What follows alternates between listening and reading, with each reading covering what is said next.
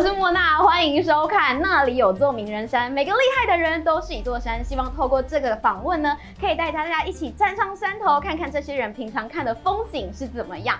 那其实这个节目呢，终于心心念念第一集，终于是给大家端出来了。那今天的节目啊，只会分为两个部分。第一个呢，就会是受访者整个职涯的生活啊，以及他的一些心得。那第二个呢，就是先前我有在网络上面收集很多网友对于这名受访者的一个想问的问题。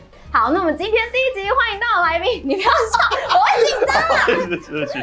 那我们今天邀请到的来宾非常厉害，他是 Instagram 纽约总部的资深工程师 Jackie，我们欢迎他。嗨，大家好，我是 Jackie，我是像刚刚莫娜说的，在纽约 Instagram 的资深软体工程师。啊、呃，除了工作之外，也会。喜欢画画、摄影，然后也有在组织个 podcast，叫做电扶梯走左边。然后一开始会认识他，是因为他有帮过，就是我跟我朋友一个非常大的忙，所以后来呢，我就一直持续在关注他的 IG。那其实他刚刚也有说到嘛，现在是现任的 Instagram 的纽约总部的资深工程师。他先前呢，其实也在 KKBOX 还有 Facebook 上班过。那我们今天就是邀请他来呢，来跟我们聊聊他的一些职涯的经历。那其实今天有点像是网友见面会的感觉，因为其实我们都是在 IG 上面有交流，然后第一次见到面，就想问一下，就是平常都是去上别人的 Podcast 节目，然后今天改到了摄影棚，然后看到摄影机啊，有什么特别感觉吗？很兴奋，很期待，很兴奋，很期待。对，但我觉得平常我很喜欢对别人很有很有很有呃很好奇心，所以很喜欢访问别人啊，嗯、然后跟别人谈。所以今天就是变成我被访问，觉得蛮蛮新鲜的，所以很期待。嗯，所以会紧张吗？还是还好？好像没有你紧张。好，那你一开始是怎么就是追踪我的 IG 的？那，我是因为看到你爬很多山，忘记是哪座山。那我们在找山的照片的时候，嗯、就看到你的 IG，对，然后觉得你的你的你的照片很不错。啊、哦，真的、哦，是人不错还是风景很不错？都不错。那想问一下，就是一开始，呃，你其实在美国读完大学，然后回到台湾这边，然后因为兵役的关系等兵单嘛，然后这个时候，其实我听说你原本是学制程的，对不对？半导体制程，然后回到台湾这边就开始学 coding，那是什么样的就是契机让你想要开始尝试不是你原本所学的东西呢？然后我毕业之后，我就是在找工作嘛，然后我看了大概这边的市场。软体的工作薪水是那种硬体的两倍，嗯，然后需要的学历资历也比较低，因为硬体可能他是要你要求要念过硕士啊，然后软体可能就是你哎大学毕业就可以就很好的工作，很好的薪水啊。在等名单的时候，就是什么事都不能做嘛，趁那个时候就是自己上网学学了 coding。啊，就上一个 iTunes 的课程，在教怎么做 iOS 的 App，上网自学，然后自己就是做一些 App 好玩那样。嗯、然后当完兵之后，就开始用那个那时候做了一些小作品去去面试很多台湾的公司，嗯、想说尝试看不同的领域。对，就成为了一个软体工程师，在 KKBOX 上班。我觉得这点其实也跟台湾的整个生态啊，产业生态蛮不一样的，因为国外反而是那边的话，软体是比较赚钱的嘛，然后在台湾这边的话，会是半导体相关的，所以我就觉得相当蛮蛮特别的啦。那想问一下，就是你是花了多久时间才开始很对这些东西很熟练的？然后一直到后来是怎么样靠这个东西去面试到一份工作，KK Bus 的工作？一零四嘛，找一些软体工程师的工作。然后那时候一开始都没有什么，没有没有什么人理我，就是都没有人回应，因为我不是本科系的，所以可能别人觉得哦这个没有相关经验就不会找我。嗯、那后来我就比较积极主动一点，我就是自己打电话给人资给 HR，跟他说，哎、欸，我我刚刚投了个履历，可不可以就是给我个面试的机会？所以我那时候就非常积极主动，然后因为我觉得那时候很积极主动，就有得到很多面试机会。然后面试的时候就会给他们看说，哎，我虽然没有这个经验，但是我愿意学习，然后我很热爱我写程式这个东西，然后这是我做的东西给你看。嗯，然后会带电脑给他说，哎，这是我的程式码，可以给你看。第一，另一方面就是运气很好，就是遇到贵人。那时候的主管就看我什么都不会，他说 OK，但我觉得你可以愿意学，然后有潜力，我我愿意教你，然后慢慢就越学越多，就就这样。就从以前的个性就是这样子嘛，就是比如说锁定一个目标之后，就会很积极的去做这件事情。应该是吧。那你有没有就是大家第一开始接到你的电话有什么感觉？哎、欸，小哎、欸，真的有人打电话来那边说要找工作。当然有人会有人会拒绝我、啊，嗯，但是一百通电话，可能二十个人接受我就够了。应该就是不要怕被拒绝吧？不要怕被拒绝，这句很重要，大家还来起来。那你那时候在 KKBOX 待了两年啊，是什么样的契机让你会就是决定要离开这间公司，然后就是出国去就是就业？刚才有没有提到我回来台湾是因为我爸生病，然后我想就是在家里陪、嗯、陪家人，然后后来我爸就是病情好转很多，嗯、然后那时候台湾待两年，我觉得也蛮蛮舒服的，嗯、有点安逸的，我想说可以跳个环境，然后我就想 OK，那可可能可以考虑再再出国，或是去挑战一些不同的地方。嗯，是那时候其实我是先去香港。嗯，在香港工作，大概在那边做大概三个月而已。我就后来就跳到，又回到加州。嗯，然后还后来才才才进入了 Facebook。嗯，就是看你的职涯在这部分都是属于找比较大的公司嘛？你是特别锁定这样的公司吗？其实没有特别锁定，因为我觉得如果做个产品的话，我也希望是自己会用这个产品，做起来比较热情，因为你自己会用嘛。哦，对对对。然后，所以 KKBOX 是我以前在台湾都会用，所以我觉得 OK 做这个产品，我觉得蛮有趣的。那后来去进 Facebook 也是觉得说，就是 Facebook、Instagram 用户很多，然后我自己是喜欢摄影啊，然后喜欢拍照片啊，对，所以我觉得哎，可以可以做到自己喜欢用的产品，然后你做的东西很多人用得到。我觉得那个蛮有成就感的，嗯，对啊，因为你那时候是据说是买了就是一张的单程机票嘛，然后就飞到了美国，然后住在朋友的家里面，然后听说是睡在沙发上面嘛，那你那段时间脊椎还还好吗？还是？不太好，因为我不是本不是本科系的出身，所以那时候到美国之后，要在面试的时候，面试的时候会考很多那种那种基本功，就是可能演算法啦，一些程式逻辑啦，然后这些都是我没学过的东西嘛。因为如果不是工程师，可能不知道。一般面试的题目会问的题目，跟你实际上工作上做的东西，其实是蛮有差异的。嗯，所以那时候就是很多人都要重新学，就要重新 K 书。就在朋友沙发上，然后每天 K 书刷题，然后面试，然后就从小公司开始慢慢累积一些经验。一个月半两个月的时间，就最后就锁锁定，就决定去去 Facebook。嗯嗯，对。你在呃台湾就是有面试嘛，然后到国外也有面试很多的经验。那你觉得这两个有什么差别吗？就是比如说主管会提问的问题啊，或者是应对的方式有需要改变吗？我觉得每间公司不一样，所以很难说是因为在美国或者台湾的问题。呃，有些公司会喜欢给你一个作业。让你回家做，然后再拿去里面给他们看，然后跟他讨论。常见的是那种一整天的面试，就可能三、三关，两关是电话，然后第三关是在现场，到他们办公室，然后可能就面试五六个人一整天这样，然后刷就是考题啦，问一些呃以前遇过的东西啦，然后问一些可能一些设计类的东西啦，呃。大概会分这几这几种，但我觉得是看公司，不一定是看台湾或是美国。那我那时候还有听到，就是说你那时候呃，除了买了单程机票，你还要买了 WWDC 的一个入场的，因为那个东西对我们科技产业的工作者、科技媒体工作者，感觉就是一个梦幻天地的感觉。那你那时候去那边，是你对苹果这间公司有特别的一个憧憬吗？还是你就是想去看看所有很厉害人聚集在那边的感觉？那时候其实去的时候。呃，我其实是去找工作的，就是啊，你说去那个 WWDC 里面找工作吗？对，就是去。你很积极啊，你是不是在哪都在找工作？没有，因为那时候刚好飞去美国嘛，然后在朋友沙发上，对，所以想说，哎，就是刚好用那个机会去认识一些人。对，大家应该都是国外的，就是开发者嘛。嗯。那那时候可能因为想说。这个人在这边干嘛？会有那种感觉吗？其实世界各地的人都有，有那种名额，他们是抽签的。哦，所以不是你就是买票才就可以去的，他就是抽签，然后抽完抽到还要付钱。哦，抽到还要付钱，还蛮贵的，一张一千七百块美金，嗯，好贵啊，我也没钱呢。然后你还就是你还不一定买得到，对。对对，应该是会确定名额让不同国家去，然后有学生啊什么都会去。不会说很突兀啊，或怎么样。就是后来我们知道，就是说 Jacky 是因为他本身喜欢摄影，所以他一直想要进到 Instagram 里面工作嘛。嗯、那实际进去之后啊，跟你原本想象的有什么不一样的地方吗？什么不一样的地方？对，还是你觉得哇，一切很符合我，就是我就是想要这种感觉。就是我发现就是在 Instagram 工作的人很多啊，Instagram 工作的人很多，什么意思？就是人就是工程师很多，哦、就是可能有光是做那个 iOS 的 App 就可能一百多个工程师在做。哇，一百多个，因为就是分得很细，嗯、然后就是在 Instagram 人工是不用 Instagram 的。啊？为什么？因为他们觉得就是每天上班看他八个小时，就是啊，其他时间不想看他了，所以很多人就是一个工作账号放在那边，然后就是做一些工作上的东西。嗯，他其实本身不太会经营啊，不太会用 Instagram。那你自己本身就是有在使用，而且你还有三个账号，哎，我算是重度使用者。对，你是重度使用者吗？因为我他还蛮常就挂在 Instagram 上面，然后也蛮常看他发现实动态的。那你是你们说你们 team 里面最常使用的人吗？我算比较活跃吧，因为我很多。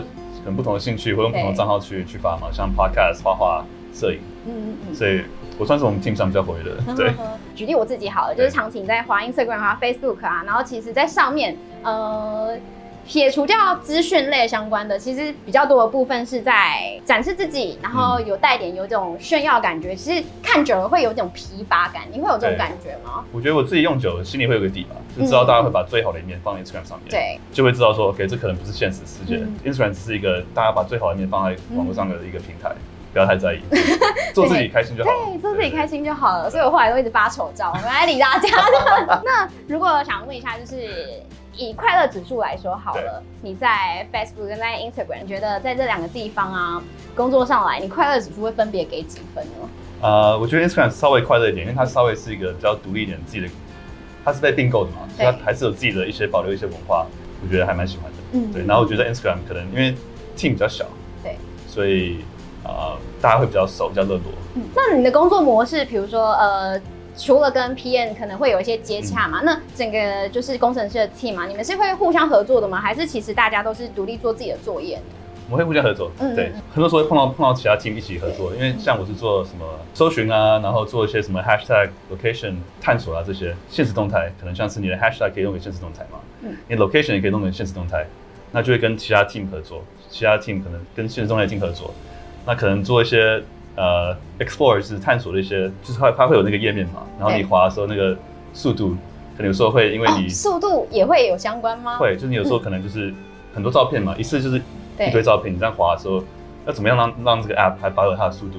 哦，可能一些比较旧的 iPhone，嗯，怎么样可以让它就是品质还是好的？那可能就要跟一些比较底层的 team，就是很懂这些怎么样让你 app 跑更快的这些 team 合作。嗯、我之我在 Podcast 上真的有访问我一个 IG 的同事，哦，哦，然后我们就讲到我们之前一起合作的一些经验，所以如果想了解更多，顺便打自己的来名字，频道名称叫什么？电扶梯走左边，人生的快速捷径。那你加入 Instagram 以来啊，你就是最自豪，你参与过的哪个哪项计划，哪项功能，你最自豪，你觉得是哪一个？要说出来，观众哦，那个竟然是你做的那种感觉。就是整个 Instagram 的 App 里面用到搜寻这个功能的，可能有三十几个地方，留言啊，然后 Story 啊，然后在找人找 Hashtag 的时候，都是用到搜寻嘛。对。然后之前前阵子就把这一块整个重写一遍，所以整个 Search 的那些功能底下功能就是自我重写的。嗯嗯嗯。所以。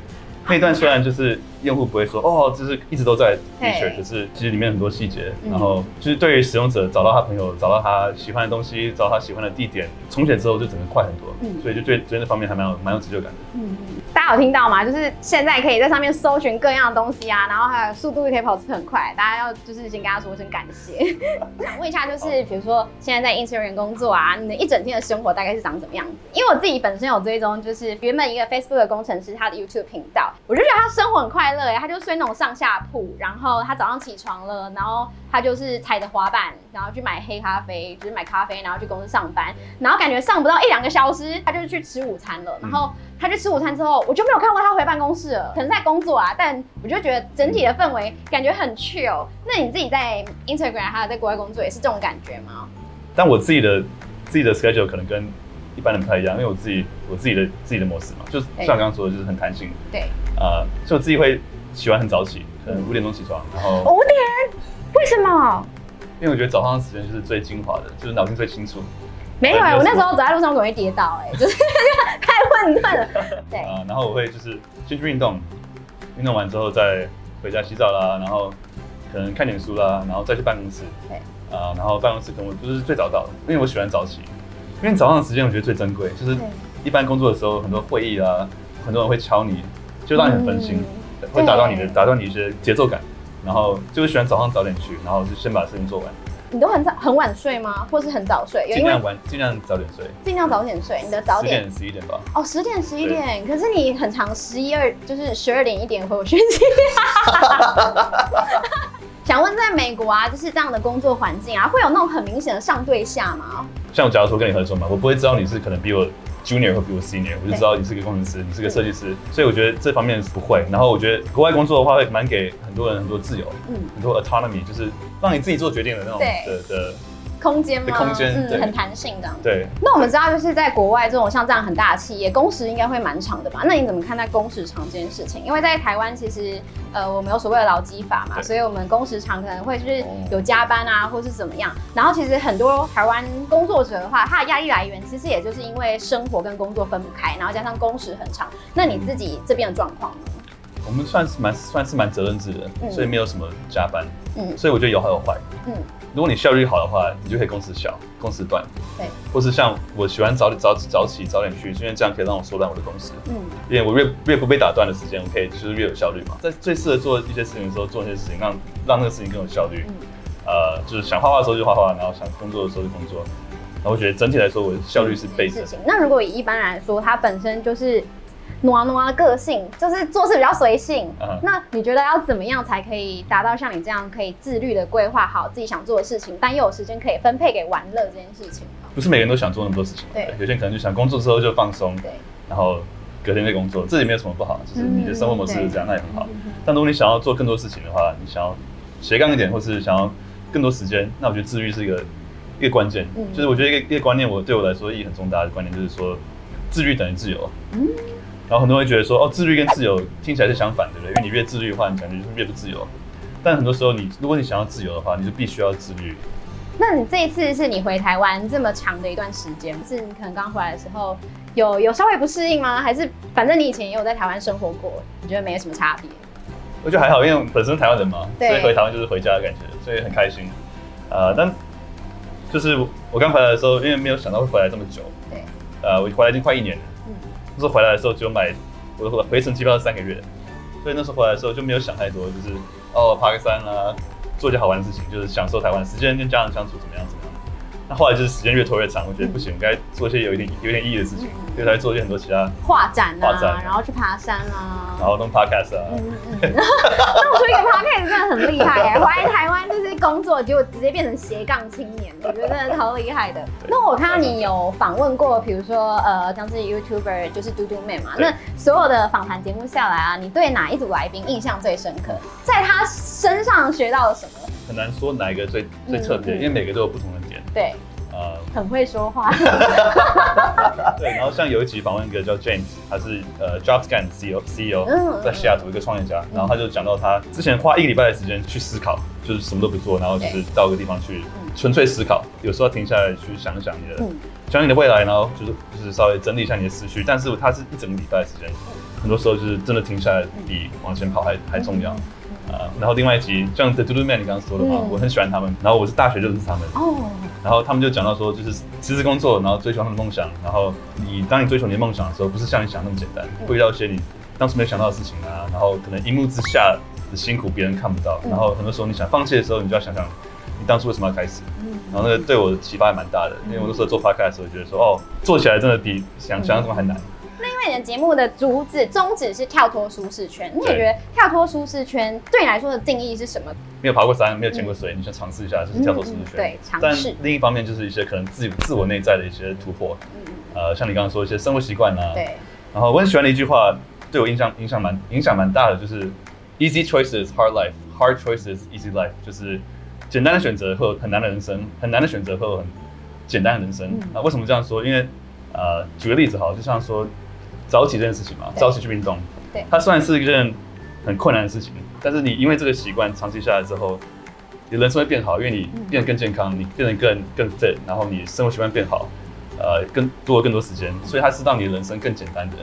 回来你刚刚的问题，讲了这么多，就离开舒适圈，就是挑战自己去做更好的事情。嗯，但它不一定是要实际上做什么事情，或实际上做什么别人看到的改变，很多时候是自己内在别人看不到才是最重要的。嗯，对。那我想问，就是跳脱舒适圈啊，其实是感觉会有一个部分是我有这个冲动在。对。那这个冲动的话，你会把它变成一项计划吗？还是你就是凭你的直觉去做这件事情？都都可以。嗯嗯嗯。有做中没做好。有做你可以计划，也可以不计划，但是我觉得你有去。嗯嗯嗯。往这个方向走，对，就是好的。不管多小的一步，可能你刚刚说十点起床，改成改成九点起床，也是很棒的一个进步嘛，对不对？然后我觉得很多时候做一件事情开始需要冲动，嗯，但是要持久需要规划，嗯，就是你真的就是两秒钟给你考虑，然后你决定下来做，就是自己的心态会帮助你啊，然后外面的人也开始会帮助你，然后甚至运气啊都会回到你的身上，真的，外面的人真的会帮助你，对，外面的人，就你越想做这件事情，真的是。这个宇宙都会都会想帮你，真的，你的心里的意念要够，然后就是真的很明确，我要把这件事情做好。那想问问你，人生目前做过就是最跳脱舒适圈的事情是什么？第一就是呃办画展，嗯，画办画展、摄影展这件事情，就是我是谁，我又不是个什么有名的艺术家，我办凭什么办一个一个画展的？就觉得自己脸皮是不是太厚了？但是觉得哎，就是有这个机会，然后为什么不尝试看看，对不对？然后后来觉得蛮收获蛮大的，其实。不不敢说自己真的是个艺术家，但是至少自己勇敢的做一件事情，嗯、这对我来说算是蛮离开舒适圈的。嗯嗯然后，我真的很不好意思一直提到这个，但是我觉得开发。再次，这边频道的名称放在这边，的大家自己看、哦。真的不是故意的。没关系。就我以前也觉得对自己的声音很没有自信。哦，为什么？因为觉得咬字不清楚啊，然后有有人会说我有点口音啦、啊，呃，不管讲英文讲中文。鼻塞过敏，就鼻音很重，嗯、然后觉得哦，我讲话声音就是不好听。对，所以我觉得讲 podcast 是一个做 podcast 这个帮我帮助我训练自己，觉得自己不擅长的地方，嗯、就增加自己说话的自信。有没有收过什么样特别的回馈？就是比如说大家对你现在声音的评论啊，或者是正向的、负向呃反面的人都可以举举看。有人会跟我说：“哦，Jackie，你讲话可以慢一点。”哦，所以我觉得我自己要调整，就是我讲话的速度啦，然后。出乎意料之外，很多有些人跟我说我的声音很好听，然后可是我觉得哇，真的假的？我从来没有。真的很好听，他声音真的很好听。我觉得你的声音真好听。没有，他声音很有磁性哎，就是大家有这样觉得吗？通常这个时候你就会在称赞我，你的更好听。哦。开玩笑，开玩笑。我看到你的 Instagram 有分享一段，就是你就是在飞机上面的那个影片，那你可以跟我们讲一下那个情况吗？它是一个活动，一个极限运动，对，叫做 Wing Walking，嗯，中文应该就叫做就是。机翼走路，然后它基本上就是一个，嗯、你坐在一个小飞机上嘛，坐在本来是坐着，跟个驾驶飞到空中去，然后，呃，到空中的时候你就站起来，就用手爬到那个机翼上面，好恐怖，然后就把自己嗯绑住之后，嗯、那个 pilot，呃，驾驶员，驾驶员就会做一些上下这样子。各种旋转啊，各种很恐怖哎！上下颠倒，左右颠倒，然后就是飞来飞去，好可怕，蛮刺激的。对，他需要签什么生死状吗？要要要签，就是你跳下去，就是你的事哦，你自己要来玩的这样子。那其实整体下来啊，我觉得他是综合非常多元素的人呢，就是他很自律，然后做事情是有规划的，然后他非常勇于挑战自己。那还有什么样的特质在你人生中是影响你很大的呢？我觉得刚刚你提到几点，就是自律啊，然后很有规划。我也不是每每一次都那么的自律或那么的。有规划，就是很多时候我也会懒惰，嗯，我也会恐惧，然后有时候也可能会没有做我那时候觉得该做的事情。如果你今天想要自律，然后想要尝试新东西，然后你已经有那个念头想改变，就是一个很正面的、很正向的开始。那你觉得你自己是会呃规划好自己所有一切再去做人，还是你是凭直觉去判断所有事情去做人？我很凭直觉，我其实没有什么规划，嗯。嗯但是你凭直觉哦，可是你凭直觉当下，比如说像刚才说的开 podcast 节目，然后又帮自己安排了很多事情，嗯、然后再加上前面你说的可能五点起床，然后可能去运动，再回来工作，嗯、那这些事情可能就会很像是一个规划好的，就会觉得你很厉害。虽然是凭靠的直觉在做这些所有的事情，但是同时又能把自己规划好。你有什么样的诀窍吗？或者是呃，怎么样才可以做到像这样的境界？呃，我觉得关于关于自律的话，或是想要想要做出一些不一样的改变的的话，嗯、很多时候借据。同才的力量，嗯，团体的力量是很有帮助的。就是如果你今天你想要早上七点去跑步，对，但可能你自己的力量很多很多东西做不到，你就可以可以约朋友，跟他说，哎，我们七点在这边见，然后这样你就有更多的压力去做到这件事情。对，像我之前会办一些读书会啦，就是会就鼓励大家一起去一起看书，然后有时候觉得啊，可能懒得看书的时候，就想到说啊。我个读书会要要我们要讨论，所以我还是看一下好了。对，所以我觉得接触团体的力量很很重要。那如果你没有朋友想跟你一起，也没关系，你就是可以借助社群的力量。嗯，就是可能你早上五点起床的时候，哦、你可以 post story 啊，跟他说，哎、嗯欸，我今天我起床很早起，嗯、然后可能别人看到你就会就会说，哎、欸，你怎么那么早起？你在干嘛？别人就会问你，对不对？他就变成你的、嗯、你的生活，你的对你的一部分。哪哪天你没早起的时候，你朋友就会说，你今天怎么没有早起？嗯、对，就变成可以互相监督，嗯、然后就变成。你的一部分，然后你可能就是你也不想让别人失望，你就可以让自己努力一点，就会自己努力一点。好的，那就是今天啊，就是 Jackie 来到我们频道分享他的职涯嘛，然后就是也有说呃跟大家分享怎么样跨出自己的舒适圈啊。那我今天就是要邀请你到我的舒适圈里面，因为毕竟我是云林人，台语小天后，哦，你应该不会讲台语吧？不会，对，没关系。我们现在就是呢，有一个突如其来的小游戏，就是我想要邀请，就是 Jackie 参加我的台语快问快答小挑战。好，我们现在挑战开始。那我要问喽。好，好，首先第一题，你的手机品牌是 iPhone、Apple、苹果。第二题，你觉得手机对你来说最重要的功能是什么？照相。拍照台语。Pass。用一句话来形容自己，爱台语。正向台语。谢谢，请用就是回答，用台语回答你今天来上节目的心情。OK，谢谢。但是我还是会准备小礼物啦，就是这个东西准备的就是还是要送出去这样。来，待机断掉，来机断掉。好，那除了刚才前面的一些对 Jackie 的访问啊，然后还有刚才台语小挑战，那今天呢，我们同样也有收集一些网友啊对于 Jackie 非常好奇的问题。那我现在就是来来帮大家，就是问问看 Jackie。首先呢是小智问的，小智这个网友他问说，你是怎么样训练自己的抗压性？因为他最近刚好就是转到了一家新的公司，然后他怕自己呢抗压性不足，没办法面对现在的工作。哎，小智你好，呃，我觉得抗压性这个问题就是。你要让自己抗压性变强，你就越需要做有压力的事情。嗯，有本书我可以推荐，是对我影响很大的本书，它叫做《反脆弱》。举个例子，像是运动好了，就是如果你健身的话，你就是要让肌肉破破裂嘛，破坏，然后之后肌肉就会越长越壮。嗯，所以很多时候压力其实是好的。那如果你要转职的话，就可以尝试一些可能不一样的东西。可能你反正到一个新公司嘛，就是可能大家不知道你是谁，你就可以做一些你你开上一间公司没有机会做的事情。那你有没有什么舒压的方法可以提供小智？